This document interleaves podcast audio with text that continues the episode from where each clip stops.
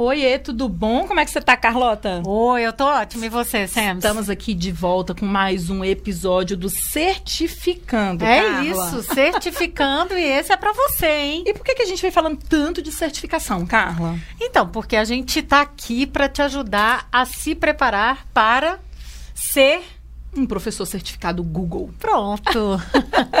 e o que que qual vai ser o papo de hoje? Conta aí pra gente, O papo Samara. de hoje, Carla, tá voltado para inovação, cenários de futuro. O que está acontecendo com a educação e por que, que é tão importante a gente inovar, né? Olha que legal. Nossa, eu legal, adoro né? esse, Você sabe que esse tema é Do seu coração, do né? coração, Então né? já vamos lá.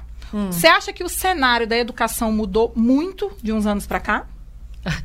do ano pra cá, né? Claro. Eu acho que vem mudando, Samara. Eu acho que tem tido uma percepção de que não dava pra ficar onde a gente estava, Tá. né? É, Principalmente em relação à forma como, enfim, como, como a gente trabalha o processo de ensino-aprendizagem. Eu acho que é, muitos professores e muitas instituições em movimento para tentar mudar isso. Várias instituições educacionais surgiram nos últimos anos com essa proposta diferenciada, né, de aprendizagem, já Novas trazendo linguagens, né? é, novas linguagens e novos letramentos, né? Dentre eles o digital, mas explorando muito mais que o digital. A gente está falando aí do, de um letramento maker, de um letramento é, Em linguagem em computacional. linguagem computacional e tudo mais, né? Então, eu acho que, que já havia esse movimento, que foi totalmente acelerado. Eu acho que a gente, é, com a pandemia aí, se tem alguma coisa é, boa, né, da, da pandemia, é o fato de que a gente meio que acelerou um processo que talvez ainda levasse uma década, do jeito que as coisas andam, assim, na educação, né? Porque demora. Eu E tem- acho que a educação, Carla, era a última das grandes áreas assim da sociedade Que não tinha tido que essa não tinha tido uma né? transformação digital completa, tá? A gente vinha em processo de transformação digital. Então eu acredito que agora a gente meio que transformou total. A gente já tinha visto esse movimento na medicina, o pessoal fala muito, né? Se eu pegar o centro cirúrgico de um médico 20 anos atrás, não tem nada a ver com o centro cirúrgico de hoje em dia. Aliás, é praticamente todo robótico um centro cirúrgico hoje em dia. E a educação, a gente percebia que essa grande virada, ela ainda não tinha acontecido completamente. Ela tinha iniciado, né, Carla, com as salas de informática, eh, depois os quadros digitais, enfim, foi Mas não foi coisa, transformação. tablet. Mas olha só, É, Samara, você, você colocou, é, a gente, né, as instituições colocaram essa ferramentas tecnológicas, né? e, e muita de perfumaria, assim, achando que isso ia ser a transformação É digital, mas na verdade não mudou nada na questão da aprendizagem, Ou no entendeu? jeito de dar aula, Ou né? no jeito de dar aula. Então, é, o tipo, a promessa, É a verdade. expectativa e a promessa teve aí um, um, Um des- descompasso. um Um descompasso descompasso. total, assim. E, e muitas. E, e sabe o que, que eu acho que também aconteceu? Teve é, um investimento aí num período, né, em tecnologia, em que se investiu muito em, em hardware, software e tudo mais. E aí eu acho que as instituições ficaram por um tempo, por um período desacreditadas. Né? Porque de que a é- tecnologia. Eles disseram, eles chegaram à conclusão que esse investimento todo, muitas vezes, não valia porque não transformou a forma como se dava aula e nem a forma como aprendia, e nem os resultados E de aprendizagem. assim, os resultados de aprendizagem, então, É, é e nem os resultados, entendeu? nada. E aí, se não tem impacto, para que, que eu vou investir? Então, eu acho que teve um período meio desacreditado. Nebuloso, assim, né? Nebuloso, Esse processo. totalmente. E uma coisa, Carla, que vinha era que era sempre fora da sala, né? Então eu tinha a sala de informática lá fora. Tipo, para eu ter uma aula usando o computador, eu tinha que pegar os meus alunos, deslocá-los de sala, sempre como se fosse uma coisa desconectada parte. da aula. Totalmente. né? E foi um. Eu, eu me lembro que eu, enfim, trabalhei anos como na parte de coordenação e de tecnologias Você educacionais. montou muita sala de informática, fala a verdade. Não, na verdade, ao contrário. Eu, eu, Você eu desmontei desmontou. várias, assim, né? Acho que foi a primeira grande coisa, o grande, meu primeiro grande papel é, nesse, nesse novo cenário, naquele novo cenário, foi exatamente mostrar, porque foi numa época que os tablets já estavam surgindo, mas eles ainda não não estavam, não era uma coisa muito no Brasil. E não era muito como, acessível, né? Porque é, e caro. como eu era do inglês e eu estava acompanhando o movimento, enfim, de educadores de escolas fora. no mundo inteiro, uhum. fora. É, eu já vi um movimento muito grande. Então, o meu movimento foi ao contrário. Era mostrar que é, o digital tinha que ser integrado Dentro. totalmente à sala aula. de aula e à proposta pedagógica da aula, né? Tá. E aí foi que eu comecei a fazer um movimento grande, tanto que é, na Thomas, que era onde eu trabalhava, foi um dos primeiros grandes instituições assim educacionais e olha que não é ah, tipo não é escola regular né? É, um é, um, é, um, é um, é um centro inglês, nacional né? e tal né de educação e cultura. E aí o que que aconteceu? Naquele momento a gente conseguiu um grant né? A gente ganhou uma verba. uma verba uhum. né e, e, a gente fez a primeira grande implementação de tablets na Olha sala isso. de aula. Mas, tipo, muito antes da galera 2012, falar. 2012, isso. Antes. Nossa. Antes. Olha isso. Foi, legal. acho que 2010, então, 2011. Então, naquela época, você já olhando para o futuro, uhum. entendia que a tecnologia tinha que estar tá integrada Totalmente. ao processo pedagógico Totalmente. de ensino-aprendizagem. É, é, é, o digital Mudou tem que estar tá muito. junto. É, e, e, eu acho que tem muito aquela coisa, Samara, de que antes, que, que a gente fala muito, que é assim, antes o caderno, o papel, o lápis eram, uma, eram tecnologias.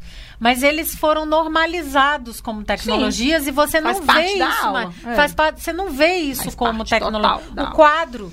Claro. O quadro era tecnologia, mas não é mais, entendeu? Uhum. Porque ele foi normalizado no processo.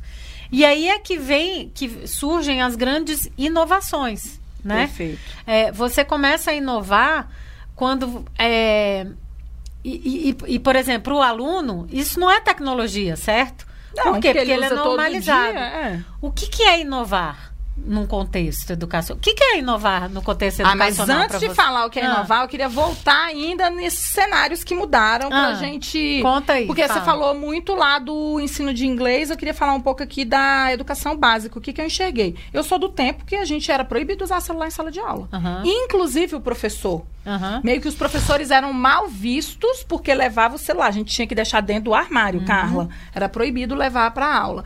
Então, assim, se eu olhar para trás é, era meio que uma coisa negada na educação uhum. o uso da tecnologia. Eu sempre gostei, então eu meio que rompia um pouquinho com essas eu barreiras. Também, desde o começo. É, ali onde eu conseguia, né? Que era aquela zona proximal ali de inovação. É, eu comecei a levar, eu sou do tempo, Carla, de ter comunidade no Orkut com os meus alunos. Eu tinha já... Yahoo Groups. Olha isso. Antes. Grupos no Yahoo. Morreu, inclusive, agora, recentemente recentemente. Recentemente, mesmo. E aí, o que, que eu fiz? Já que eu não conseguia fazer dentro da escola, eu fazia meio fora mesmo. Então, não existia ainda uma proibição de eu usar as redes sociais. Olha como as redes sociais também ajudaram me ajudaram né, a enxergar esse cenário futuro, porque eu fui ficando muito próxima dos alunos. E daí, do grupo de Orkut para o Facebook, foi só a transição uhum. de ferramenta. E aí, o que, que aconteceu, Carla? Quando, olha, 2005, eu trabalhei numa instituição que já enxergava que as coisas estavam mudando, então a gente já tinha sala de informática, a gente já tinha plataforma, usava Moodle uhum. naquela época, tudo. Oh. Então a gente, a gente, já fazia umas postagens no site da escola sobre coisas diferentes uhum. que a gente fazia em sala de aula. Mas eu fui participar de um congresso nessa instituição e o, o diretor geralzão de tudo me viu mexendo no computador durante uma palestra. E ele chamou a minha atenção porque eu estava no Orkut. E eu não estava no Orkut. Você estava? Eu, o, o, o palestrante estava falando e quando ele falava alguma coisa que me interessava, eu pesquisava no Google uhum. e separava aquela referência para eu me aprofundar sobre aquilo. Mas eu me lembro que eu levei uma bronca, que eu fui chamada no jantar para jantar Sério? com ele. Tipo, senta aqui eu, do meu lado, senta querida. Aqui no cantinho para dizer que eles estavam muito constrangidos porque no meio da palestra não estava prestando atenção e eu expliquei. Cara, isso milhares de professores Todo ali. mundo, cara. Ah, Todo Samara mundo. Fui chamada no cantinho. Primeiro a minha diretora local me chamou uhum. e falou: o diretor geral quer falar com você. E eu falei: se você quiser pegar o histórico do meu computador e olhar que eu não estava no Orkut, em rede social, eu estava pesquisando. Inclusive, eu estava no currículo Lattes do professor. para poder me conectar com ele depois e aprender mais. E aí eu me lembro, ele falou: "Não, de jeito nenhum, eu não vou invadir a sua privacidade", mas eu fui desligada dessa empresa depois de uns anos e eu ainda acho que foi por causa disso. Gente, Porque que a loucura! visão, a visão era a tecnologia ela era uma inimiga da educação, cara, É, nessa é. época. Isso ó, 2005, Nossa. 2006, ali até 2008, eu te diria que essas coisas aconteciam ainda na escola. Então ninguém usava. Nossa a gente tinha muito medo. Mas eu sempre fui meia, né? Assim, eu tinha medo, mas eu fazia, entendeu? Vai com medo mesmo. E aí de 2010 pra frente, é, as coisas começaram a Começaram a acelerar, né? a Foi- acelerar. foi- Eu acho que esse cenário aí mudou bastante, porque os alunos também começaram a mudar muito. Então, é, porque aí E foram os eles alunos... começaram a levar o celular para escola, porque antes eles não levavam. Era muito caro ter celular. Então, Eles tipo, começaram a ter os o celulares. pai não dava o celular pro É. menino. E eu acho que de 2008 ali para frente, o mobile, né? Smartphone. Foi quando, quando entrou. chegou, o né? smartphone é, rompeu. Foi isso. É, é exatamente É por isso. Exatamente isso. O, o iPhone, ele foi lançado em 2007. Olha aí. Então, Né? 2008, eu que trabalhava numa escola privada É que isso. atende o público AA, os meninos começaram, alguns a levar. E É. aí, tipo, Que 2009... foi a grande revolução da, dos, Cara, dos 2010, smart- é, foi a grande revolução dos smartphones, né? 2010. E no Brasil, é, apesar da gente ainda ter toda essa desigualdade aí, esse, essa lacuna digital aí, né? Que fica cada vez maior. Mas, na verdade, se você pensar, são quase 80% dos brasileiros têm, né? É, os números são É, altíssimos. são Não, altíssimos, de 2010 assim, pra né? cá, então. Então, E- Carlos, o que eu entendi é que tipo, foi um objeto, como você falou, que meio que invadiu as Uhum. Foi, nossas não aulas. teve como. Não tinha Não, como ignorar. Gente, era celular tocando na É. aula. Era professor que jogava celular pela janela É. de aluno. É, não tinha como então, ignorar assim, mesmo. é, é, a gente foi. Foi, é aquela onda que você fala que chega, ela veio com os celulares assim arrastando. E aí, quem se apropriou e gostou, tipo a gente, começou. Aí a gente começa a enxergar alguns cenários mudando. E eu diria que de 2014, 2013 pra cá, Carla, praticamente a gente usou tecnologia em todas as nossas aulas. né? É, é 2000, em, em 2012 eu fiz os dois primeiros cursos online de M-Learning. Não, Olha. online não. Eu fiz um online de M-Learning, que é Mobile Learning, né? Aprendizado móvel.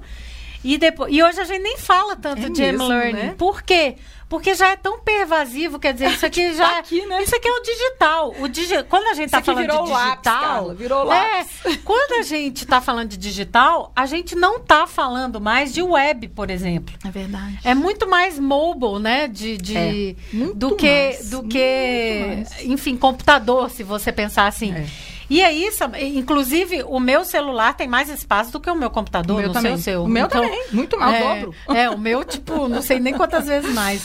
Então, é, e aí eu fiz é, um curso presencial, que foi quando eu conheci a Gi. Ah, que legal. A primeira vez que eu vi- Nossa, eu a Gi já- já, era conectada. eu nessa já época também. conheci a Gi Como professora de inglês. online Olha que legal. no Twitter, mas foi a primeira vez que eu vi ela pessoalmente. Num curso de no- M-Learning. do Martin. Olha! Do Martin Restrepo, que, Que depois foi legal. palestrante no nosso primeiro Amplifica. Muito foi um bom. dos keynote speakers, né? Isso é 2010 pra cá, então, né? É, sim. E, e- e acho que é, realmente o, o celular, ele meio que, que provou que não tinha como a gente se esquivar do digital na sala de aula e de não usar. Tá. Tinha, é, tinha uma coisa assim, eu sempre, nas capacitações para os professores, eu falava assim, não, gente, como é que você vai falar para o seu aluno agora que a partir deste momento aqui, a sua vida Fica lá fora.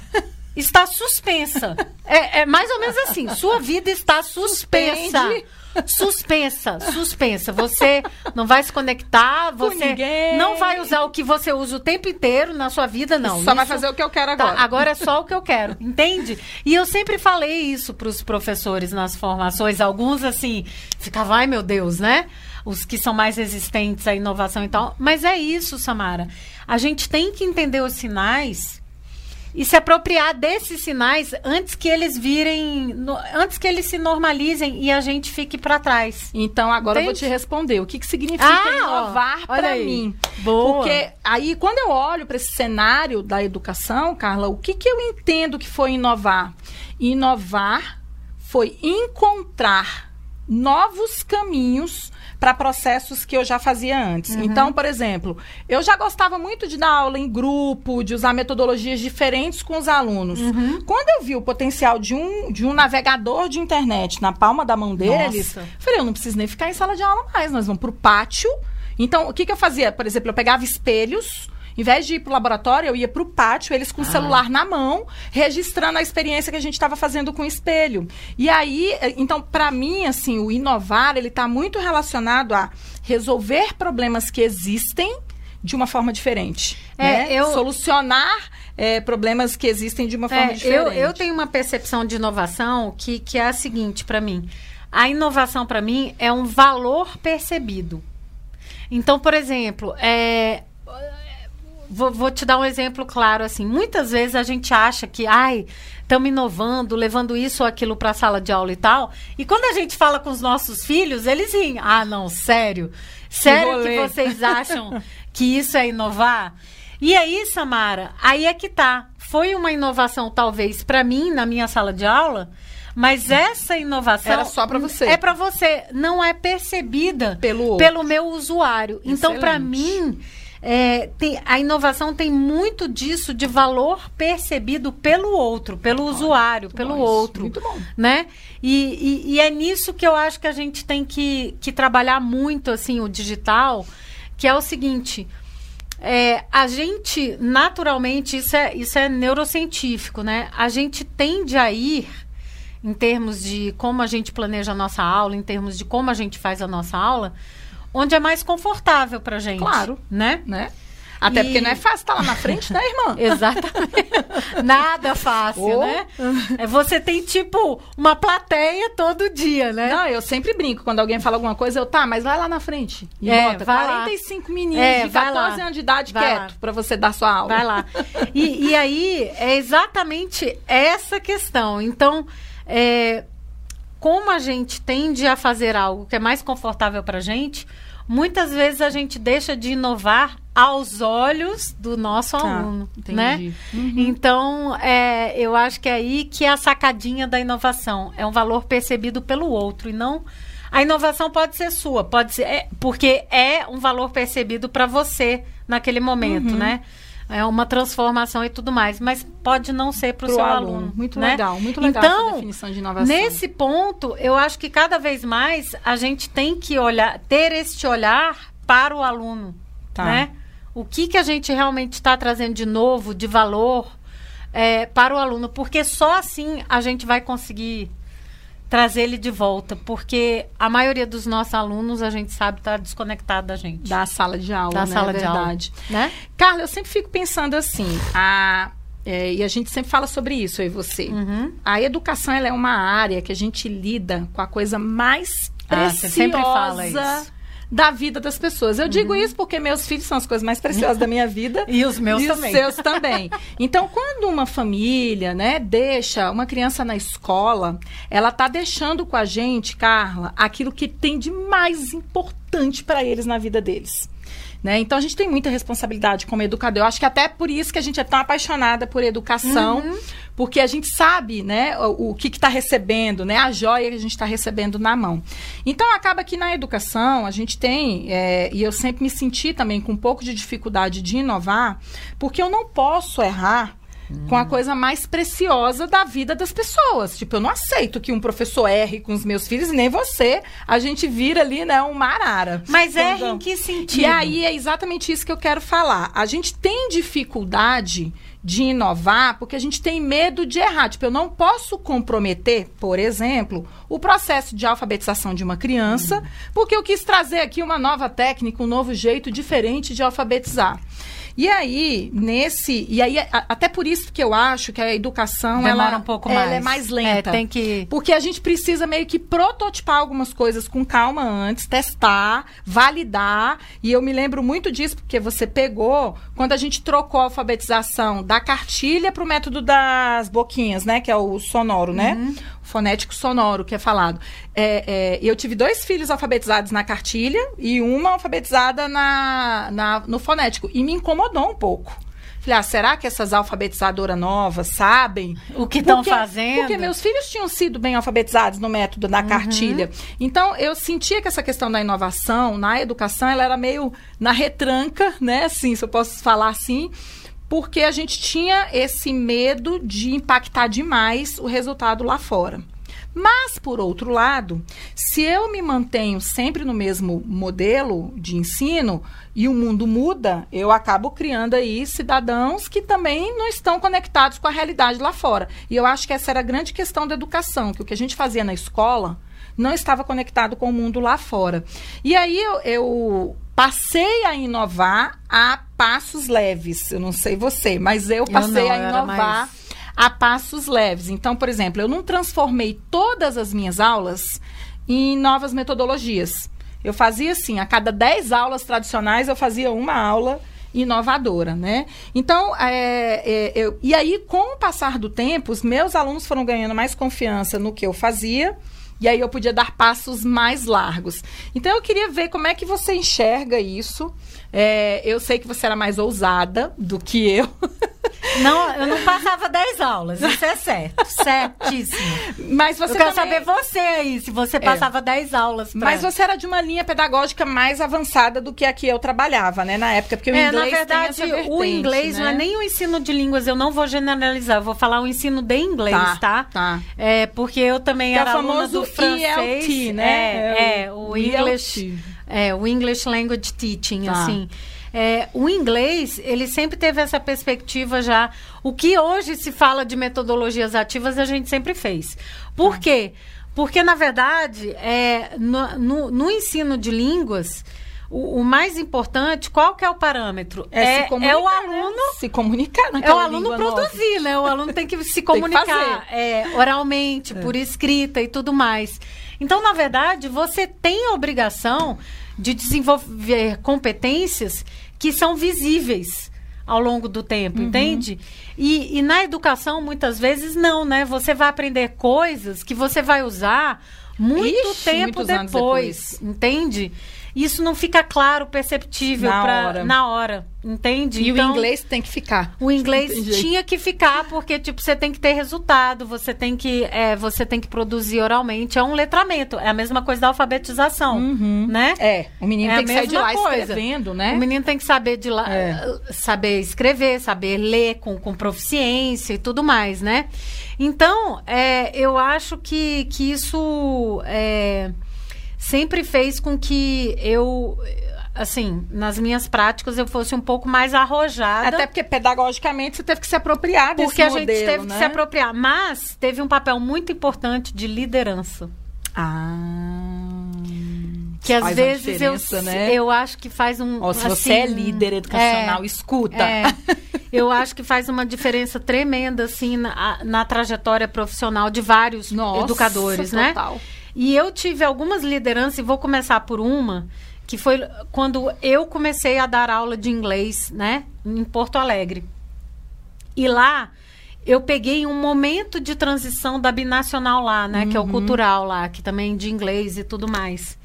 E nesse momento de transição, tinha uma, uma gestora que ela era muito arrojada. Ela tinha uma visão de futuro muito arrojada. E nessa época, eu tô falando de 1998, tá? Eu tava entrando na faculdade, mas... Nessa época, Samara. o que Caraca, que- lá atrás ela É. já enxergava. Não, nessa época, o que, que aconteceu? Ela disse assim: é, os nossos alunos não estão saindo daqui com a performance que eles deveriam ter no inglês. A gente tem que aumentar essa performance dos alunos, tanto na escrita Tipo, não tô, quanto no não oral. tô tendo ganho, né? De É, aprendizado. e, e também assim, eles têm que perceber isso e tudo mais. Tá. E a gente tem que buscar materiais autênticos. Que sempre foi falado no ensino de línguas, mas ela levou ao extremo. Qual era o material autêntico? Não era o livro didático. Caraca. Era a gente- era produzindo as aulas. Não, nada disso. Material autêntico era eu pegar é, matérias, artigos da CNN E criar uma aula. e criar uma aula baseada nisso. Tipo, present passava- perfect. Present Perfect, eu não ia dar aula de Present Perfect. Você ia pegar um artigo. Eu ia pegar um conteúdo da CNN e transformar de numa um aula de Present Perfect. e ia transformar numa aula de Muito Present doido. Perfect. Naquela época. Imagina que exercício. Só que aí, naquela época, imagina, você não tinha as tecnologias que você tem hoje, né? Você não tinha YouTube. Não tinha. Não tinha, não tinha essa transmissão e, e- e canais. De é, escada. A Carla tá falando do é. tempo da internet de escada que tinha que entrar Discado, discado.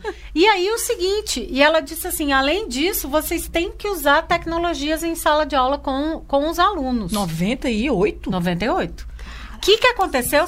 Para você ter uma ideia de quanto ela era arrojada na visão dela, o que, que aconteceu? Cada professor tinha. Sabe esses pacotes que a gente faz em casa hoje? De internet? De internet e tal? Cada professor tinha um pacote Ela deu? pagou. Pagou. Ela pagou. Cada professor tinha um e-mail naquela época com o domínio do cultural E o pacote de dados. e o pacote de dados para o quê? Para gente pesquisar. Pesquisar e A preparar Newsweek, suas aulas. A CNN, as Exa- Eu passava horas gravando vídeos da CNN, trechos da CNN. Pra usar na aula. Pra usar na aula, assim. Horas, horas. Cara, lá Horas, atrás, hein, Carla? entendeu? Então, Samara, se você tem um gestor que tem essa visão, então isso me moldou muito de cara, porque eu era eu, eu A sair da caixinha, né? A eu tinha do acabado modelo. de começar a dar aula de inglês, né? Eu, eu não, eu não ia dizer, eu não vou dizer que eu, que eu era recém-formada, porque eu não era mais, porque eu estava em outras áreas. Mas Aham. quando eu fui para o inglês, eu estava começando. acabado de começar a dar aula. Eu estava começando a minha carreira no inglês e essa gestora é, teve essa visão. E uma outra.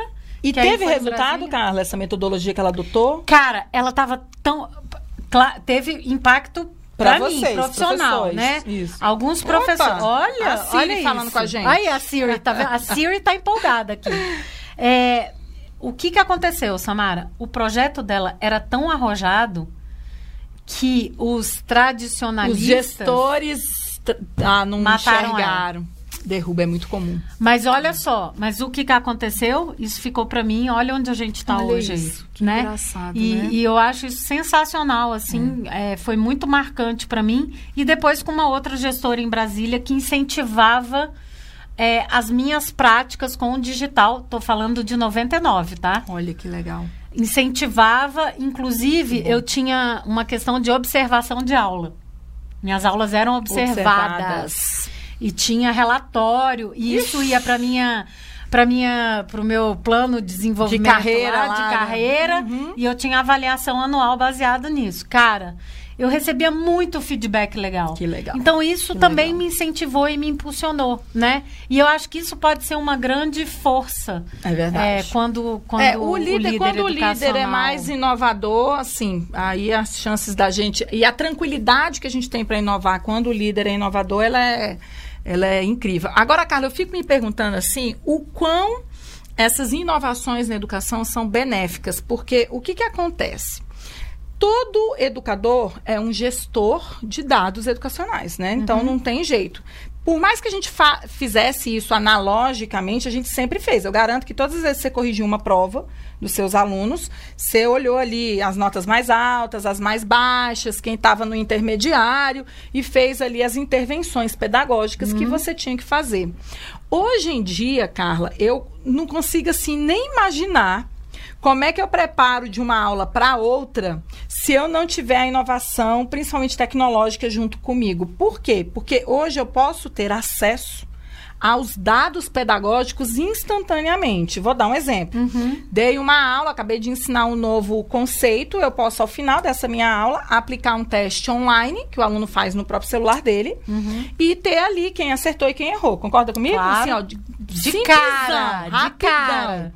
E aí eu pego esse resultado e posso discutir com os meus alunos. Olha, tantos por cento acertaram, quem errou, o percentual que errou, errou isso aqui, e já instantaneamente pensar na próxima aula se eu devo me aprofundar mais nesse tema ou não. Então, quando a gente fala de benefícios, e aí é por isso que a gente tem que arriscar de vez em quando, né, na educação, é porque o que a gente consegue depois de informação pedagógica vai mudar completamente o jeito que a gente é, aborda as nossas aulas. Porque antes eu ia de uma aula para outra sem estar tá muito preocupada qual era o percentual de aluno que tinha aprendido aquilo ou não. Eu só ia ver na prova. É. Na prova, ou seja, ao final do processo, eu consegui identificar quem é que tinha conseguido aprender ou não. E a gente, falando em educação e formação continuada, não faz é. o menor sentido ser assim. Né? É, e você está falando aí de benefícios da inovação, enfim, para a sala de aula, né? isso. né? Eu, eu, eu acho que o mais importante, assim, em termos de benefícios, Samara, é o seguinte vai ser benéfico quando isso é, me dá mais dados, como você está falando, para eu aprofundar as experiências de aprendizagem. Tá. Não é simplesmente para É tipo deep learning, né? Deep é, learning é, mesmo. E é e, e se tem uma coisa que, que é o que a gente já já vai falar, mas se tem uma coisa na como tendência da educação é se preocupar cada vez mais com o deep learning. Com deep learning, quer dizer, o aprendizado profundo, é. que fica na que é retido, é. que fica na memória. De e longo também, prazo. De longo prazo. Né? E não é para prova. É, não é aprendizado é, não é, pra Exatamente, prova. não é aprendizado é, para prova. É. E eu acho também que essas inovações, elas são benéficas quando elas começam, a partir dela, delas, os alunos começam a desenvolver novas habilidades e competências Pronto, é que vão servir para eles, não uhum. só para agora, Uhum. Pro, enfim, para o relacionamento interpessoal, para a forma como vida. você estuda, pra mas para a vida e para a profissão deles. Uhum. Porque eu acho que hoje ainda o maior, a maior lacuna que a gente tem aí é essa saída do aluno é, do, da vida acadêmica dele quando ele acaba vida real. o ensino médio, o ensino superior para a vida real, vamos dizer, é vida real, mas assim, para a vida real profissional, vamos dizer assim. Uhum. Ainda a gente viu isso com os nossos filhos, Muito. o tanto que eles ele, eles só foram atrás, primeiro, eles só conseguiram dar o salto profissional que eles estão dando agora é, e tão novos, porque eu acho que tem duas grandes coisas aí. Claro, influência da gente como pais, pais, educa... temos, né? Aí tem aquela pai coisa, educador, pai né? educadora é. que vai puxando, é. que vai e tal. Mas também a gente fez com que eles fizessem tipo, é, fossem trainees é, no Amplifica, uhum. antes deles realmente darem o salto deles. Então, é, os, do, os dois que já estão uhum. mais colocados no mercado sempre falam. Eles dizem. É, a gente aprendeu muita coisa Verdade. no Amplifica de competências e habilidades que a gente não desenvolveu em nenhum momento da nossa vida acadêmica, Verdade. escolar. Verdade. Né?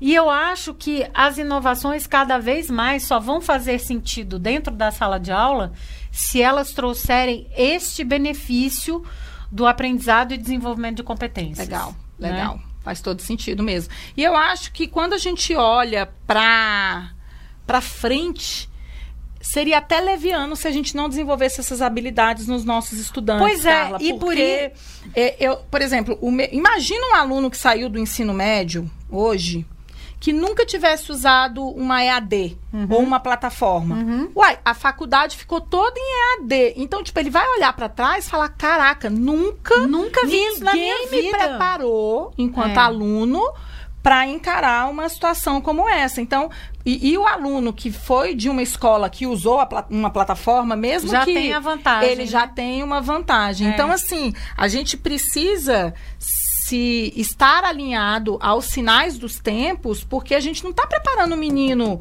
para agora. A nossa visão é quem ele vai ser daqui a 10 anos, é, né? Quando é. eu dou aula. É tipo educação... desenvolver a identidade agora para que isso faça de você uma, a melhor pessoa possível quando. Exatamente. Né? Eu me lembro, inclusive, Carla, que uma vez a gente prestou consultoria para uma instituição, uma grande instituição de São Paulo, que ela trabalhava lá com três tecnologias diferentes para as aulas. Ah, eu me lembro, me lembro dessa. E aí escola. a gente falou assim, mas como assim? Você usa tecnologia A, B e C e, e na verdade fazia sentido, é, né? O professor pode escolher, uhum. tipo, não é todo mundo tem que estar tá dentro da mesma plataforma. O que que eles me disseram lá e eu guardei isso eu comigo. Também.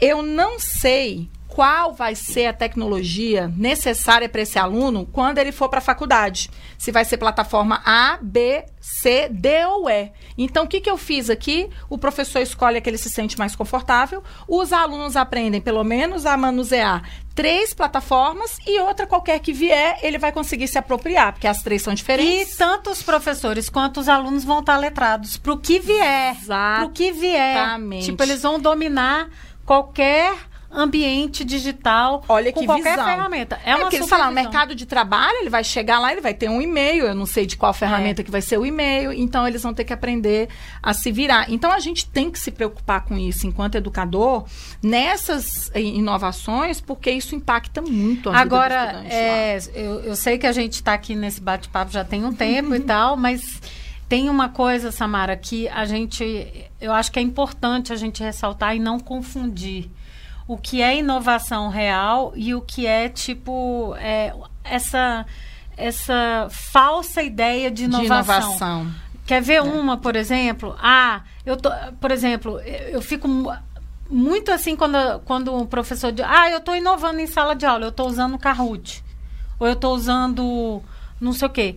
Cara, é isso. Essa inovação é para você. Você está fazendo algo novo que você está vendo valor para você. Mas o que, te- eu, o que eu tenho visto muito acontecer é que aí a gente não sai da casca, da superficialidade e fica usando as ferramentas digitais Pela achando- ferramenta só. Pela ferramenta e achando que isso vai resolver todos os problemas que eu tenho é, de aprendizagem, de gestão de aula. Isso não resolve. Então, assim, inovação para mim é realmente quando você começa a ver essas estratégias é, pedagógicas que a gente já usa, que já são testadas, que já são E utilizadas. quais ferramentas são mais adequadas para essa estratégia? Exatamente. E Isso não é ficar outra- usando, ah, tô inovando em sala de aula, tô usando joguinho. Não, isso não é inovação. Isso tem muito a ver Isso com não é tendência. inovação, né? tá? Se você pergunta, qual é a tendência na educação? Bom, no passado, próximo, inclusive, era quem usava ferramenta. Então, ferramenta, ferramenta, ferramenta, ferramenta. Aqui, a gente sempre acreditou no contrário. Primeiro eu vou ver qual é o meu objetivo pedagógico. É. Que metodologia de ensino eu vou usar para alcançar aquele objetivo pedagógico? E, por último, qual ferramenta tecnológica vai me ajudar a alcançar esses objetivos Exatamente. pedagógicos? Então, a gente nunca começa a preparar uma aula, Carla, pensando na ferramenta. É, tipo assim, A hoje minha- eu vou usar essa ferramenta. Não. Hoje a minha aula é de Kahoot. Não. Não. Hoje a minha aula é de compreender o fenômeno tal. Como é que eu vou fazer para o meu aluno compreender? Vou usar tais e tais estratégias. E Kahoot pode ser, sim, um elemento, mas não pode ser o Não único, Samara. Sabe por quê? Porque quando o aluno tá lá jogando, se divertindo e tal, e não é que. E eu não sou contra a diversão, muito pelo contrário. Sempre tra- tentei trazer aulas divertidas e Uhum. tudo mais.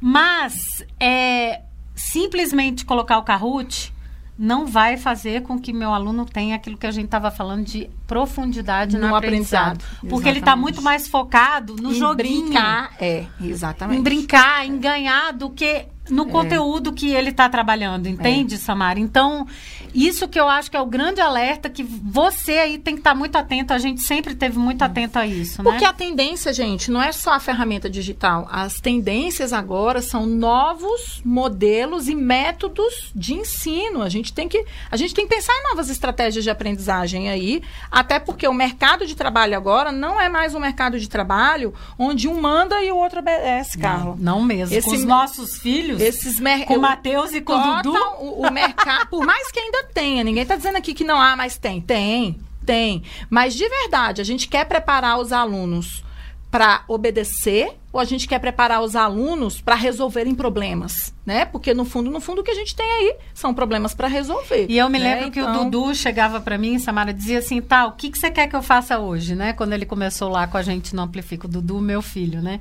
O que, que você quer que eu faça hoje? Eu digo, não. Não, Dudu, você tá me fazendo a pergunta errada. Você não tem que me perguntar isso. Eu é que tenho que te perguntar. Você é que tem que me dizer O o, que que que você vai fazer que- hoje. Exatamente. Você me diz. Verdade. O que, que são as coisas que você acha que a gente tem É. que trabalhar aqui? É. E ele ficava louco. Por quê? Porque ele passou uma vida acadêmica inteira Ué, tem que obedecer? Compliance, né, que a gente fala, obedecer. Faço exatamente o que eu digo, né, para fazer o e, que eu digo. E, e em relação à tendência, Samara, eu acho que o digital tem trazido uma tendência muito interessante, que é a seguinte: o digital tem trazido todas aquelas capacidades emocionais que a gente, capacidades e atitudes socioemocionais, socioemocionais né? que a gente precisa desenvolver nos nossos alunos. Por quê? Porque agora, antes a gente falava em trabalho em grupo, que não era colaborativo né? Nunca foi. Cada um dividia a sua parte, fazia sozinho. Fala a verdade, e que você já fez muito sozinho. E eu ia dizer a mesma coisa de você, que você já fez muito sozinho Ixi, também. Todos. Exatamente. tipo, pega e faz logo que já se livra, O pessoal né? me atrapalhava mais do que me ajudava. Exato. Aí, ó, tá vendo? Olha a mentalidade. Olha aí, ó, colaborativa, né? Mais Hoje ou em dia eu sou, mas a pessoa tem é, que, ó, tá é, ali comigo. Exatamente. Mas como que você aprendeu isso? Com digital. É. Então, eu acho que uma grande Verdade. tendência é o digital ajudar nisso né? De, de trazer essas capacidades a, e principalmente a, eu acho que o, o, mais assim a gente fala de competências e tal, mas é atitudes. É verdade. São atitudes, atitudes. e tal, né? É, então verdade. eu acho que, que traz muito isso assim. Carly, nessa linha o pessoal fala muito de novas metodologias, coisas que apareceram. Eu gosto sempre de dizer o seguinte: eu não ouvi ainda nenhuma nova metodologia de ensino, assim, ai, acabou de nascer. O que eu tenho visto cada vez mais, Carla, é o seguinte: aquilo que as pesquisas já apontavam, que o aprendizado profundo não era tão grande nas aulas tradicionais e que seria interessante a gente usar outras estratégias de ensino além da tradicional, elas agora meio que chegaram com força no mercado e, e na voz do povo, eu diria assim, é, né? Com, com, bastante força agora o é, PBL, né? PBL, que é o Project Based Learning, que se chama de Challenge Based Learning ativas, é. que a gente prefere métodos centrados na aprendizagem. Uhum. É, na realidade, por que, que elas estão ganhando força agora? Porque não faz sentido eu converter o que eu fazia no ensino tradicional para o ensino online ou permeado por tecnologias, né? E é por isso que a Carla falou no início aqui do YouTube, né? Eu estou concorrendo com o YouTube, porque o cara vai lá no YouTube, ele dá uma aula Aliás, melhor do que a minha, às vezes, porque, né? Todo mundo Pô, tem suas tem habilidades. tanto professor bom nesse mundo tem aí. Tem muito professor bom. Gente, e aí eu assisto eu uns vídeos que eu disse, sensacional isso, como é que você fez E aí o aluno me questiona, por que, que eu vou levar 50 minutos para ensinar para ele, sei lá, fração, se o vídeo no YouTube lá em 5 minutos ensina é melhor do que o que eu estou fazendo. E, e, e, aí, olha, pessoal, não, tô, não vou nem entrar naquela discussão aqui das etapas que a gente tem para ensinar uma determinada habilidade nova para o aluno. O que eu estou querendo dizer é eu preciso ressignificar a minha aula para ela não ser mais a cópia do que está no YouTube. Porque se o que eu estou ensinando para o meu aluno, ele é capaz de aprender no YouTube ou no Google pesquisando, Nossa, então, ele não precisa de mim. É exatamente. Ele não precisa isso, de Samara. mim. Tem, eu, são outras habilidades. Exa são eu, outras então, coisas. Inclusive, que... os meus alunos, até assim, no começo do ano, eles ficam meio assim, Carla, porque eu falo para eles: olha, não me faça uma pergunta que a resposta tem no Google. Eu não vou responder. Eles ficam assim, como assim?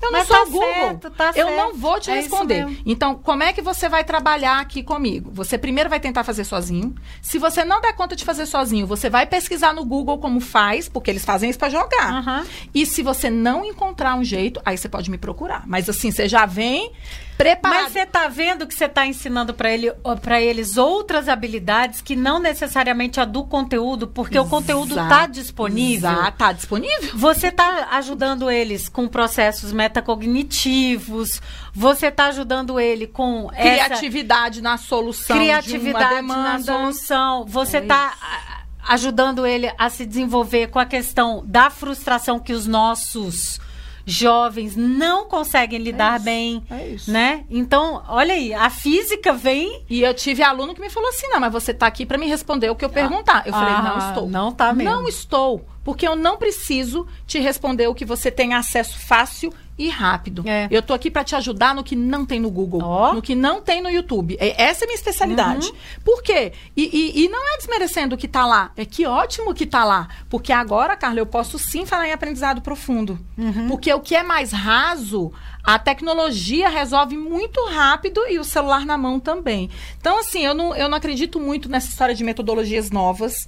Eu acho que essas metodologias já, estavam aí, só que agora a gente fala mais delas e também a gente usa, né? É, a gente eu usa que, mais é, essas Eu acho que essa tendência de trazer é, aprendizagem baseada em projetos vai ser cada vez mais Ixi, forte. Muito forte. Eu acho que Desafios, aprendizagem challenge based learning. é, é, aprendizagem baseada em desafios e, e, e, a coisa do maker não tem jeito, veio para ficar assim porque realmente é, são é, propostas pedagógicas que vêm de encontro com que os meninos precisam para se capacitar e para desenvolverem habilidades que vão ser importantes agora e no futuro deles, Exatamente. né? E é isso, Projetos de intervenção, né, Carla? Porque acho que a gente pode começar a falar agora, assim, de tendência, né? O que esperar para os próximos anos. O que, que eu, assim, e aí é uma coisa muito pessoal mesmo, assim, Uhum. né? De, de.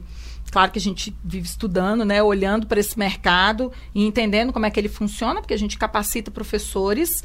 Mas eu diria que tem algumas coisas que estão muito sedimentadas, assim, na educação. Por exemplo, ensino bilíngue vem vindo aí muito forte é, no mercado educacional, junto com a tecnologia. Então, acho que bilíngue e tecnologia assim, é o que a gente mais tem escutado. O maker que você está falando aí também, ela virou uma tendência, sala maker, espaço maker. Que vai acabar maker. acontecendo do mesmo jeito É. que aconteceu com a tecnologia, que é as pessoas entenderem que não é uma sala maker. Você tem que levar esta atitude maker, este mindset maker, para dentro da sala de aula, qualquer que ela seja, né? Exatamente. Exato, claro, do, do É. mesmo jeito que foi então com a eu acho que vai ter essa tendência de das pessoas é, é, pen- repensarem e, e eu acho que agora ainda mais Samara a gente já vinha falando isso de espaço de aprendizagem porque você sabe que é uma paixão que eu tenho alternativos, né assim. é é, A gente tem até as formas vídeo, né, sobre isso, Temos, temos, temos, temos uma playlist tal que a gente falava de espaço de aprendizagem e tudo mais. Mas eu acho que agora, Samara, o que vai acontecer é que tanto é, no, no trabalho remoto, e aí Tá. não estou falando de educação, estou falando trabalho remoto, a gente vai ver cada vez mais é, novas configurações dos espaços, Legal. né? É, tanto em casa quanto Nas é, escolas. nas, instituições, Uai, nas empresas. Só o distanciamento social nas já Então, impôs. e eu acho que, que vai ter uma grande. Isso eu já vinha falando há muito tempo, a gente já, já fez Uhum. várias coisas sobre isso, mas eu acho que esses espaços de aprendizagem vão ser repensados. Tá. E, e eu acho que é, mais do que nunca. O, o que se vem falando de ensino personalizado vai começar. Eu acho que já começou a, a ser internalizado, porque você vai ter momentos aí de alunos é, no presencial e outros no online. Então, uma é, é- é tipo assim, não vai ter uma fórmula para você Verdade. resolver isso. E você vai ter que pensar cada vez mais individualmente com a ajuda das tecnologias. Não tem jeito, Total, não tem, total, não tem total. como fu- não tem como fugir disso. Eu acho que todas as tendências de alguma forma estão é, en- entrelaçadas com o digital aí. é, a, a gente meio, vê isso né? até no material didático, né, É. Carla? Nos próximos anos, eu espero aí ver algumas alterações bem relevantes nos materiais didáticos. É, e aí eu, como educador, vou ter que me ressignificar, É. porque antes a gente tinha um livro físico ali que a gente cumpria, mas os sistemas de ensino já vêm propondo isso, Carla. E uma coisa que eu tenho visto também muito como tendência é habilidades socioemocionais que você comentou, né? Tipo, é, é, até incluído na grade, né? Assim, a gente tem visto que no, na grade curricular, e aí eu fico pensando, quem é o professor de habilidades socioemocionais? Né? Ele é, ele é o professor que dava aula de história e se apropriou não, também não, são disso. todos os professores. Todos nós, É, exatamente. Então, eu, eu acredito que não é as transformações que vêm para a educação, elas não, só, não são só de cunho tecnológico, mas também de uma nova visão de mundo. Eu assim. acho que é uma visão bem mais sistêmica. É, de como de como a gente aprende, de como a gente ensina também, né? Eu acho que é por aí. É isso aí. Samara, que papo bom esse, hein?